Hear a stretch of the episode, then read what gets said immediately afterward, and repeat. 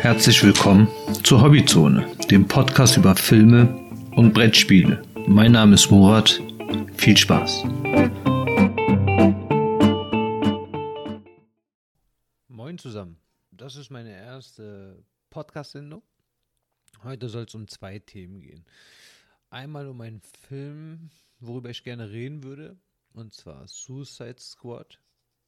Und mein Hauptthema ist elegante Spiele. Was heißt elegante Spiele? Komplexe Spiele mit viel Spieltiefe, aber verhältnismäßig wenig Spielmaterial.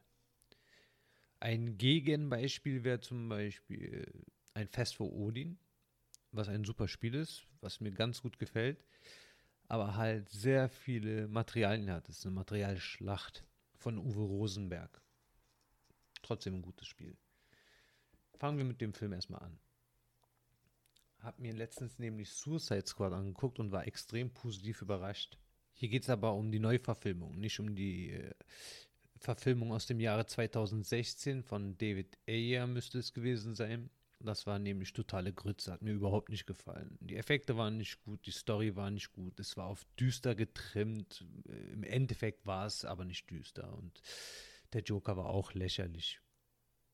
Worum geht es bei Suicide Squad? Klar, um Superschurken. Die werden, worum geht es im Groben im neuen Suicide Squad?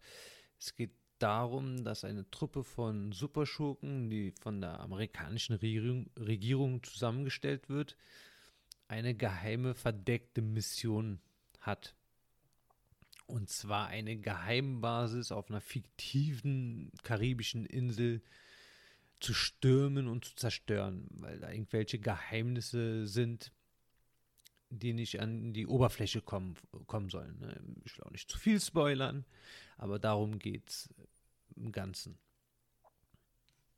Und dabei sind halt viele interessante, auch teilweise mir unbekannte Bösewichte aus dem DC-Universum.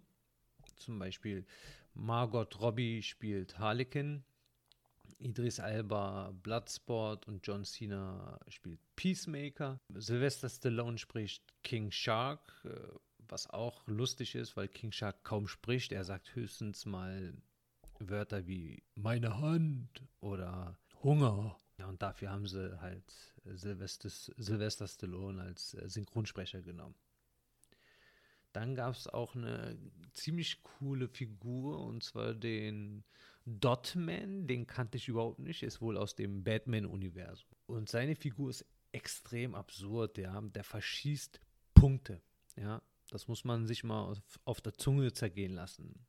Ein Bösewicht, der Punkte verschießt.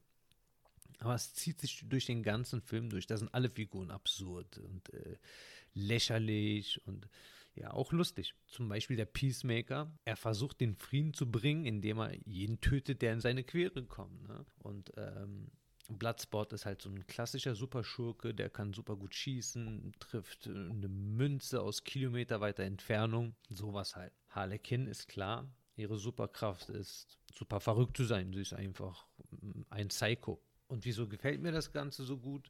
Erstens, es ist blutig, es ist brutal, es ist teilweise skrupellos, aber immer auf einer lustigen, klamaukigen Schiene.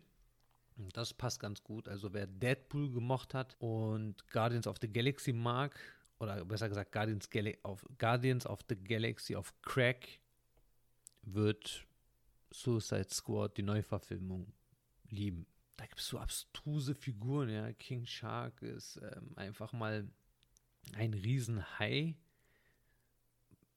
ja, der auf der Beine hat, also keine Ahnung, entsprungen aus irgendeinem Labor, aus einem, irgendeinem Ex Experiment. Aber der Film wird getragen von diesen Figuren, ne? von diesen abstrusen, absurden Figuren, die tragen diesen Film einfach. Ja? Und weil die auch so unterschiedlich sind und so abgefreakt sind, ja, entstehen echt lustige Szenen, das muss man sich anschauen. Wie gesagt, ich will nicht zu viel erzählen, ich will nicht spoilern. Ähm, das Ganze, könnt ihr euch auch äh, runterladen oder auf einer Streaming-Seite ausleihen. Ich habe mir das Ganze über Apple TV gezogen. War echt super. Ich kann mir den jetzt nicht zehnmal hintereinander angucken, aber war schon eine tolle Erfahrung, eine andere Erfahrung. Kann man sich geben, definitiv. Und bevor ich es vergesse, wenn ihr Patrick von SpongeBob als Riesenbösewicht mal sehen wolltet, in dem Film bekommt ihr das. Genau das ist nämlich der Endgegner. Ein Riesenseestern. Hätte nie und nimmer gedacht, dass sowas funktionieren kann. Aber wenn man einen Regisseur wie James Gunn an Bord hat, der schafft das. Ne? Der kriegt das so hin, dass das in dieser verrückten Welt Sinn macht. Ja, und das ist für mich wichtig. Es muss in diesem Universum, wo es spielt, was es behandelt, Sinn machen. Und das tut es durchaus. Was ich äh, vorgestern war das, glaube ich, äh, gesehen habe, war Der Rausch mit Mats Mikkelsen. War auch ein super Film. Geht in eine ganz andere Richtung, sehr realistisch, sehr deep. Aber darüber können wir das nächste Mal reden, wenn ihr wollt. Oder ich kann darüber sprechen, wenn ihr wollt, das nächste. Jetzt kommen wir zum Hauptthema. Elegante, komplexe Spiele.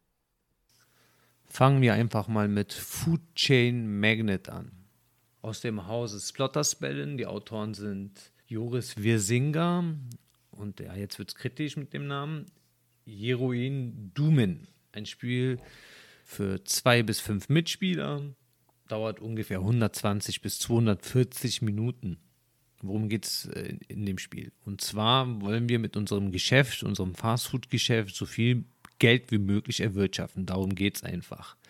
Wir haben einen Spielplan vor uns, was auch gleichzeitig eine Stadtkarte ist. Das wird modular aufgebaut, je nachdem, wie viele mitspielen. Und wir versuchen Produktionsketten uns zu bauen und wir versuchen auch Nachfrage künstlich oder mit Werbung zu schaffen. Ja, wir wollen eine Nachfrage, die wir dann bedienen können. Wir können mit Werbekampagnen zum Beispiel das so drehen, so manipulieren, dass die Häuser Burger wollen oder gewisse Limos wollen, Bier wollen und das müssen wir dann halt bedienen. So machen wir unser Geld. Die Mechanik dahinter ist einfach, wie wir das Ganze steuern, ist eine Art Deckbuilding wir haben nur eine Karte in der Hand und dann fangen wir an, weitere Karten zu kaufen. Das sind auch gleichzeitig sozusagen Mitarbeiter, die wir auch weiterentwickeln können. Was ich an dem Spiel halt sehr mag, ist, wir haben ein paar Ressourcen, einige Karten und das war es eigentlich schon. Ja, die Spiele, Tiefe entwickelt sich mit den Möglichkeiten, die wir haben. Da wir, also, so, da wir sozusagen eine Art Deckbuilding haben, wo wir alle Karten zu jeder Zeit aber nutzen können, wird dieses Deckbuilding-System, was bei vielen Spielen ziemlich simpel eigentlich ist, zu einem Brainburner, ja, weil wir müssen diese ganzen Produktionsketten und Entwicklungsschritte im Kopf behalten, ja. Wir müssen unser Plan sozusagen im Gehirn haben, ja. Wir müssen es vor dem geistigen Auge haben weil wir jede Runde die Karten wieder einsammeln und dann wieder neu auslegen und dann kommen auch wieder neue Karten dazu. Was halt wirklich raffiniert ist. Es ist nicht plump, ja. Und jeder Schritt macht irgendwie auch Sinn. Wenn wir zum Beispiel, wie gesagt, den Burgerbräter weiterentwickeln zu einem Burgerchef, dann kann er auch mehr Burger produzieren, ja.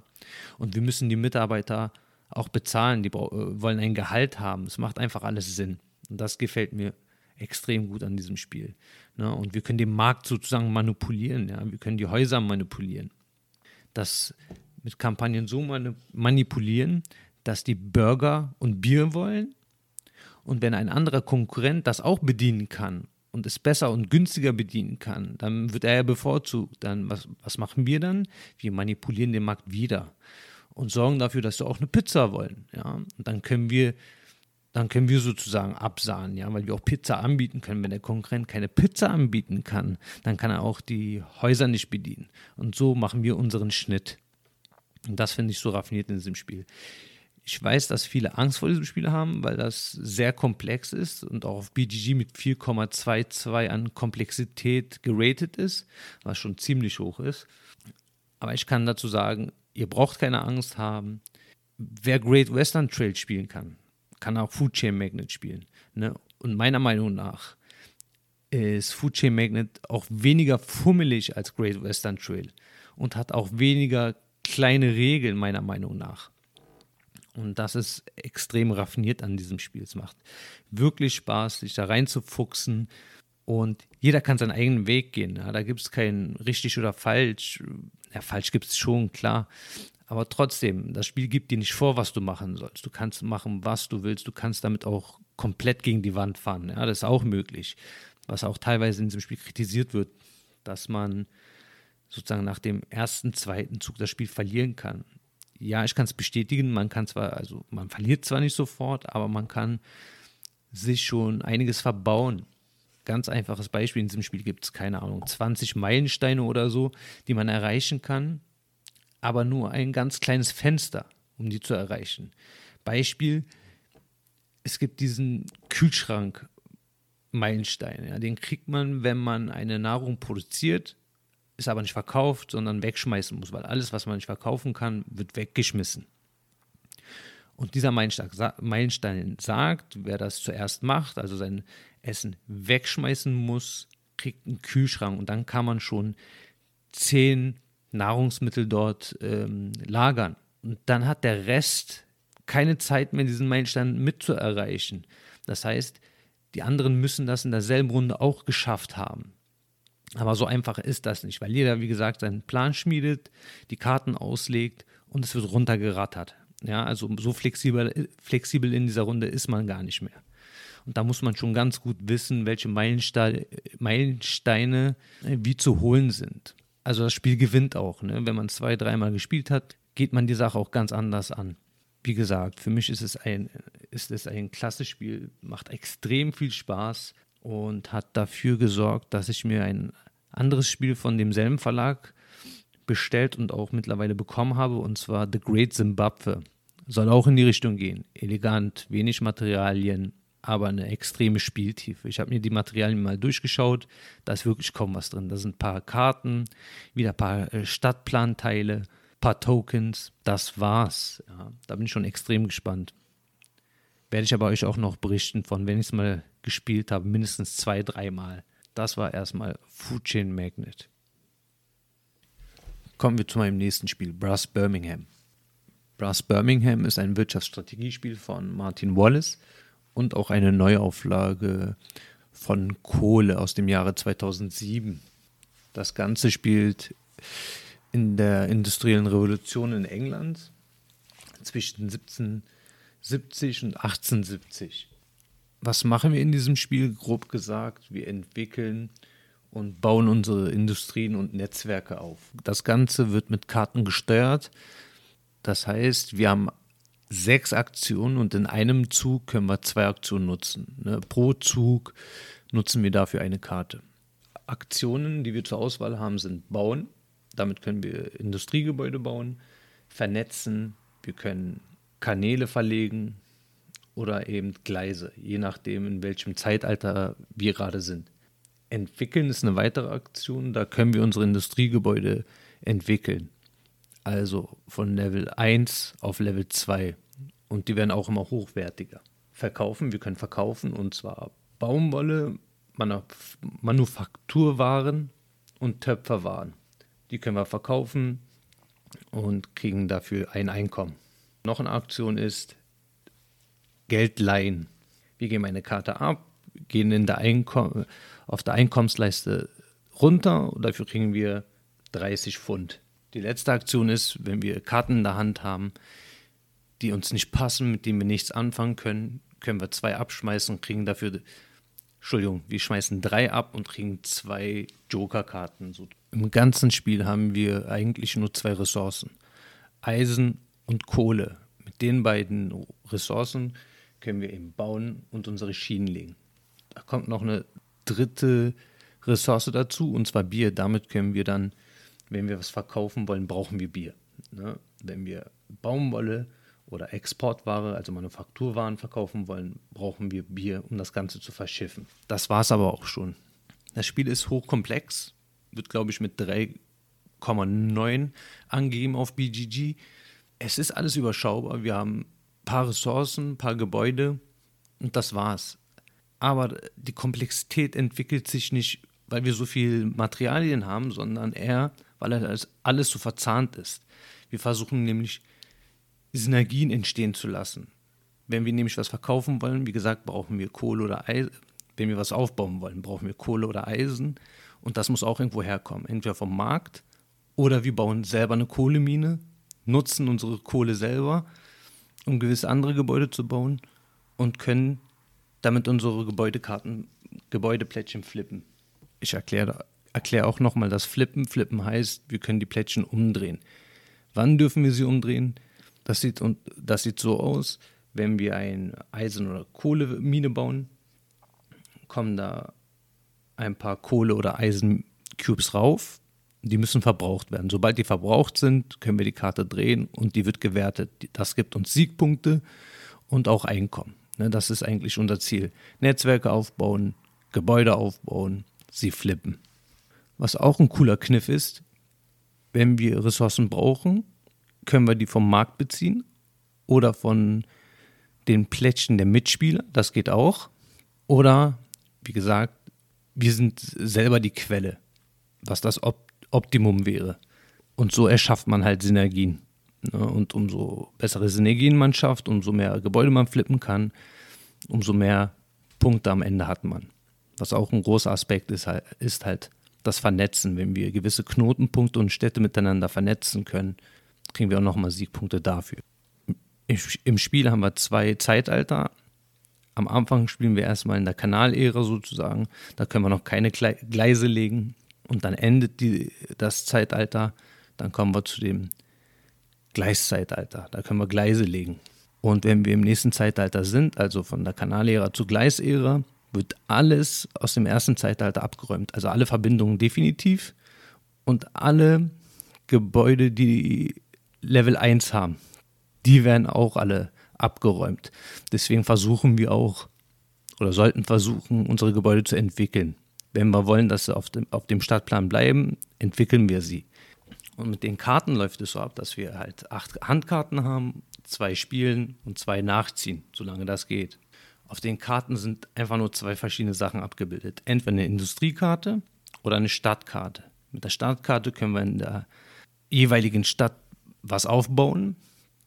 Und wenn wir eine Industriekarte haben, können wir eine Industrie aufbauen, was auf der Karte abgebildet ist, abgebildet ist. Aber dafür müssen wir auch ein Netzwerk dahin haben, eine eigene Verbindung sozusagen in die Stadt, um da was aufbauen zu können mit einer Industriekarte.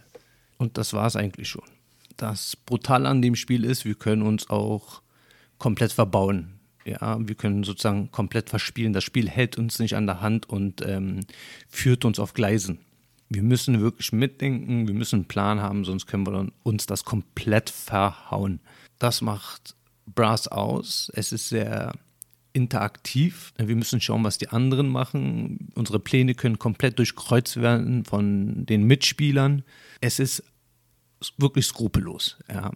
aber ein extrem gutes Spiel.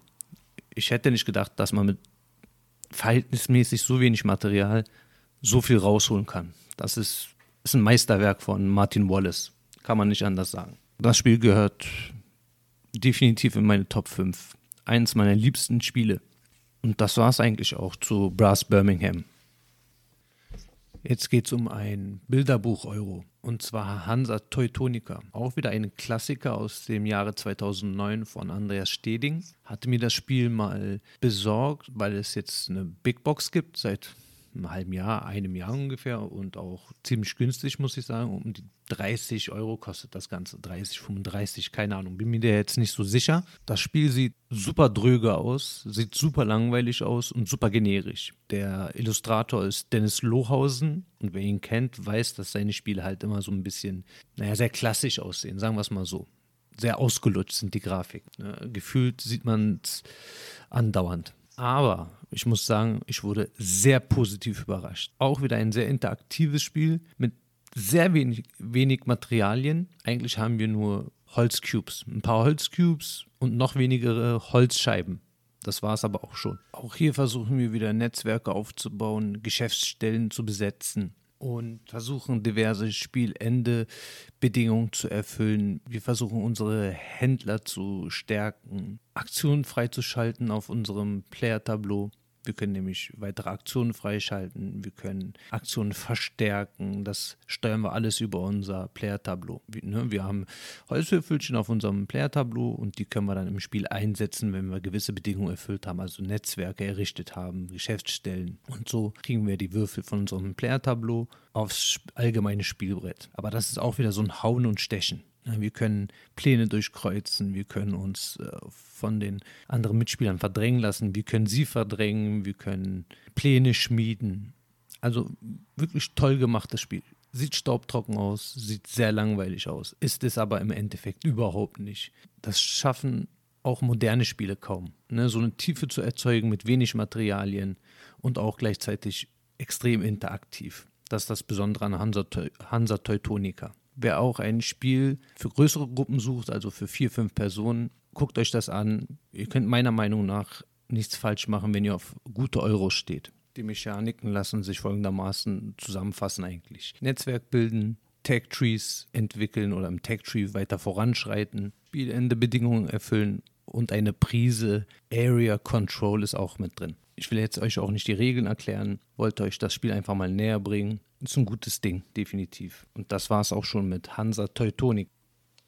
Zum Schluss haben wir eine kleine Mogelpackung. Und zwar Ankh Gods of Egypt von Simon Games. Der Autor ist Eric M. Lang oder Eric M. Lang. Thematisch geht es darum, dass wir Gottheiten in Ägypten spielen und um das Überleben und oder Anhänger kämpfen. Ankh gehört zu der Trilogie von Simon und Eric M. Lang.